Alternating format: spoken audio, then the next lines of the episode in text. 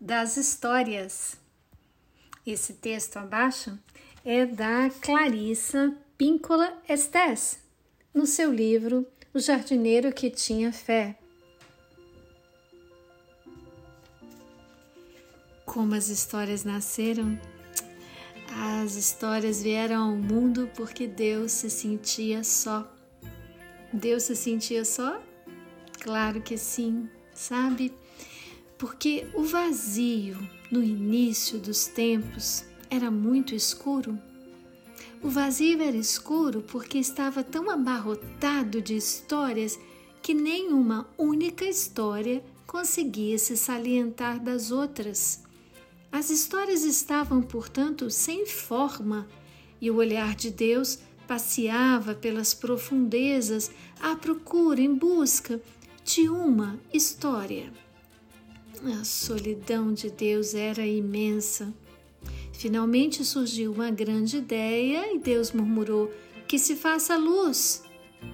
E veio tanta luz que Deus pôde estender a mão para o vazio e separar as histórias sombrias das de luz.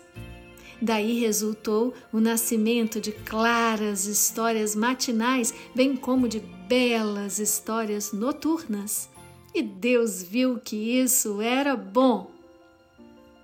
Deus então ficou animado e passou a separar as histórias celestiais das histórias terrenas e estas das histórias sobre a água.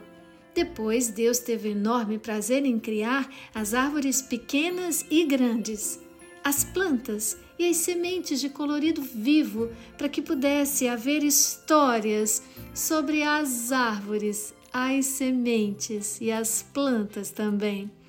Deus riu de contentamento, e do riso de Deus, as estrelas e o céu caíram nos seus lugares. Deus instalou no céu a luz dourada, o sol, para dominar o dia, e a lua, a luz de prata, para dominar a noite. E no fundo, Deus os criou para que houvesse histórias sobre as estrelas e a lua, sobre o sol e as histórias sobre todos os mistérios da noite. Deus ficou tão satisfeito com elas que passou a criar pássaros, monstros marinhos e todas as criaturas vivas que se movem, todos os peixes e as plantas debaixo d'água, todos os seres alados, todo o gado e as criaturas rastejantes, todos os animais da terra, de acordo com sua espécie.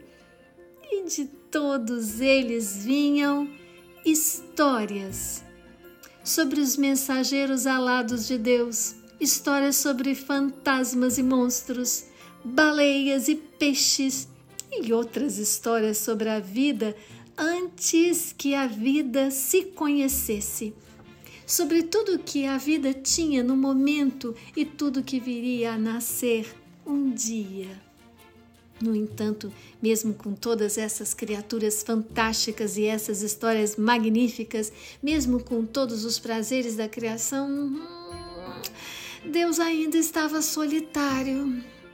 Deus andava de um lado para o outro e pensava. Pensava e andava de um lado para o outro. E finalmente ocorreu uma ideia ao nosso grande Criador. Ah, vamos criar seres humanos, a nossa imagem, a nossa semelhança, que eles cuidem de todas as criaturas dos mares, dos ares e da terra, e que delas recebam cuidados também. E então criou os seres humanos com o pó da terra e soprou nas suas narinas o alento da vida. E os seres humanos se tornaram almas viventes. Homem e mulher, Deus os criou, e à medida que foram criados, de repente, todas as histórias que acompanham o fato de ser totalmente humano. Essas histórias também ganharam vida, milhões e milhões de histórias, e Deus abençoou todas elas e as colocou num jardim chamado Éden. Agora Deus passeava pelos céus todos sorrisos, porque afinal, sabe, Deus não se sentia mais só. Não eram as histórias que estavam faltando na criação, mas sim, e de um modo mais específico, os humanos expressivos que pudessem contá-las. Ora, sem sombra de dúvida, entre os humanos mais expressivos que já foram criados, especialmente aqueles loucos por histórias, pelo trabalho duro e por viver a vida, estavam os bobos dançarinos, as megeras sábias, os sábios resmungões e os quase santos que compunham o grupo dos velhos da nossa família. Este grupo incluía meu tio, que sempre que eu contava a criação das histórias, gritava em seguida: Ouçam, meus amigos, o que essa criança disse. Nós não acreditamos num Deus que ama as histórias? Se não fosse por nós, Deus se sentiria só. Não vamos deixar Deus decepcionado. Uma história agora, mais uma! E nós prosseguimos com nosso trabalho, e nossas histórias, às vezes o dia todo, às vezes noite adentro.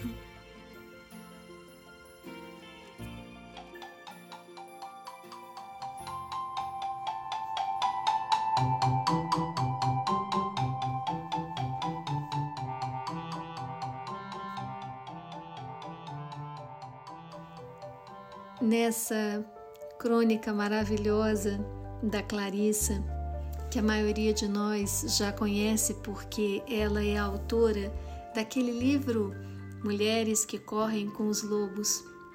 E nessa história que lemos acima, nós vimos uma versão bem da família da Clarissa, uma família judia, sobre como cada ser é uma história a se desenrolar, como cada enredo singular é uma criação de Deus no sentido de fazer parte inexoravelmente conectado com tudo que já foi criado. A singularidade humana é contar sua história nessa existência baseada na pré-existência de todas as coisas de antes e das coisas que virão. Somos esse momento presente essa consciência que pode contar a história. Por isso, quando a gente recebe um telefonema, hoje em dia às vezes a gente acha telefonema muito, né? Porque vai nos tomar um tempo ouvir aquela história. Quando alguém nos indica, às vezes um podcast de 10 minutos, 20 minutos, nossa, muito tempo.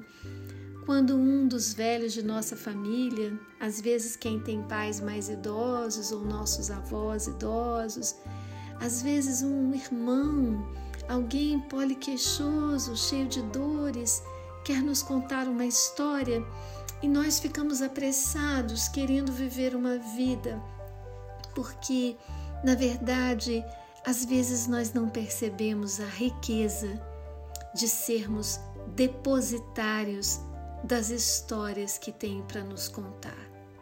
Ouvindo atentamente uma história nos ensina a apreciar todas as maravilhas, toda a transformação, toda a ressignificação que uma vida oferece, que nossa vida nos oferece. Às vezes é difícil lembrar um livro de 300 páginas, mas nada como uma história uma história fala com seu enredo ao nosso coração, vai direto aonde importa e deposita uma semente de sabedoria. Esse livrinho mesmo da Clarice é um livro pequeno, cheio de histórias maravilhosas. Agora, você que está nos ouvindo certamente tem uma história maravilhosa. Conta pra gente, a gente quer ouvir. É um prazer muito grande dividir as histórias contadas por esses autores maravilhosos e suas histórias espetaculares mas é igualmente prazeroso saber a sua história ouvindo. Um abraço. Até outras histórias, poesias, aqui no texto certo, na hora certa.